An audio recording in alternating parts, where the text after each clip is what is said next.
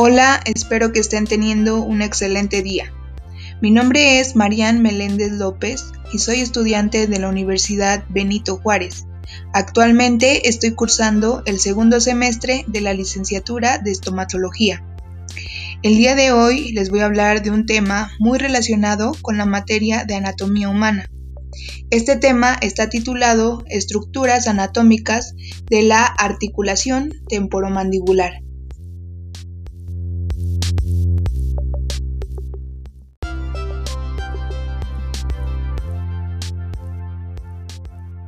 Empecemos a hablar un poco de la función de la ATM.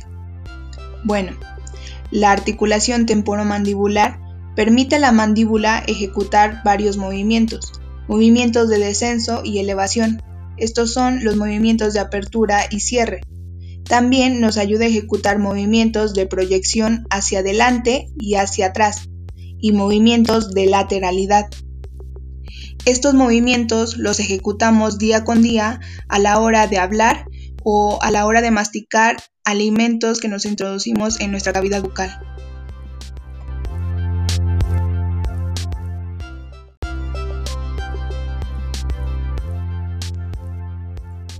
La ATM es la articulación entre el hueso temporal y la mandíbula. En realidad son dos articulaciones, una a cada lado de la cabeza, que funcionan sincrónicamente. Es la única articulación móvil entre los huesos de la cabeza. La ATM está formada por el cóndilo de la mandíbula, con la cavidad glenoidea y el cóndilo del hueso temporal.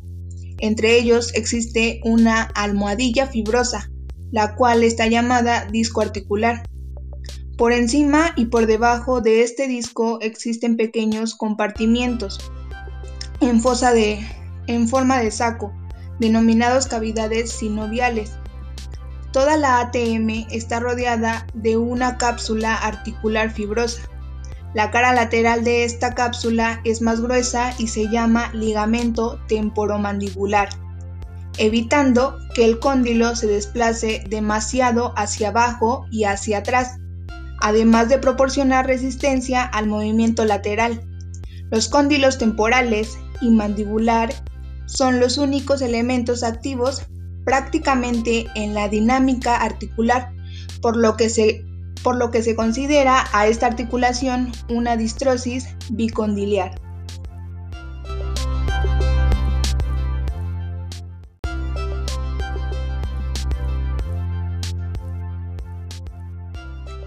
Por otra parte, es necesario nombrar los músculos de esta articulación.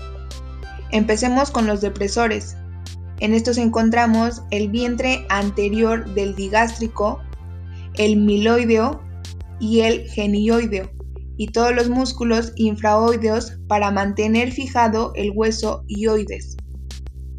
En los elevadores encontramos al temporal, el macetero y el pterigoideo interno.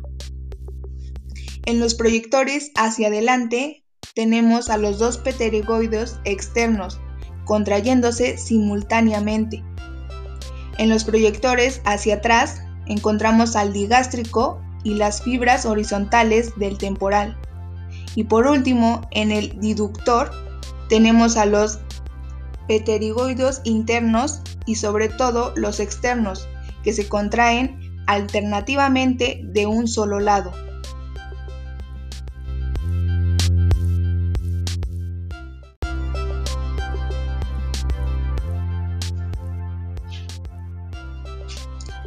El hueso temporal, además de elevar la mandíbula y cerrar la boca, este músculo también la contrae, lo que la dirige hacia atrás. Uno de los elementos de la ATM es el disco articular, que divide a la articulación en dos compartimientos y relaciona el proceso condiliar con la fosa mandibular y con la eminencia articular del hueso temporal. La cápsula articular de la ATM es una cápsula fibrosa que se inserta en el temporal, en la parte media y lateral de la cavidad glenoidea, llegando hasta la eminencia articular, y en la mandíbula llega hasta el cuello del cóndilo. La cápsula es laxa en su parte anterior media y posterior, pero lateralmente está reforzada por el ligamento temporomandibular que la tensa.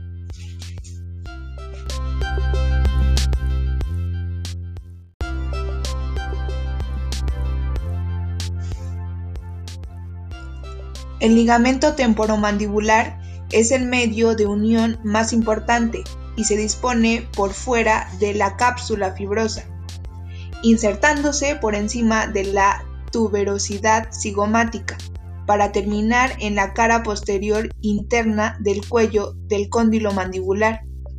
Se considera como ligamento colateral ya que sus fibras están orientadas de tal manera que en todo movimiento mandibular siempre se mantiene en un estado intermedio entre tenso y relajado, por lo que este ligamento no restringe el movimiento de la ATM, dando estabilidad a la articulación.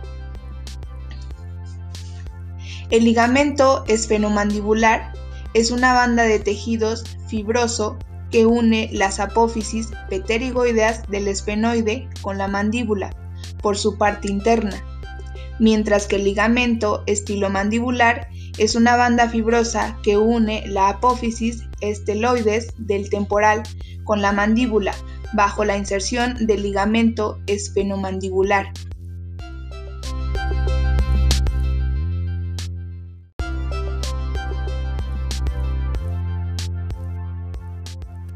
Por último, debo destacar que la complejidad de la anatomía de la ATM puede resultar un poco abrumadora, pero saber lo básico sobre el funcionamiento de la articulación temporomandibular nos ayudará a entender mejor cómo hacer que funcione correctamente durante años. Espero que este podcast haya sido de su agrado y nos escuchamos en la próxima. Hasta luego.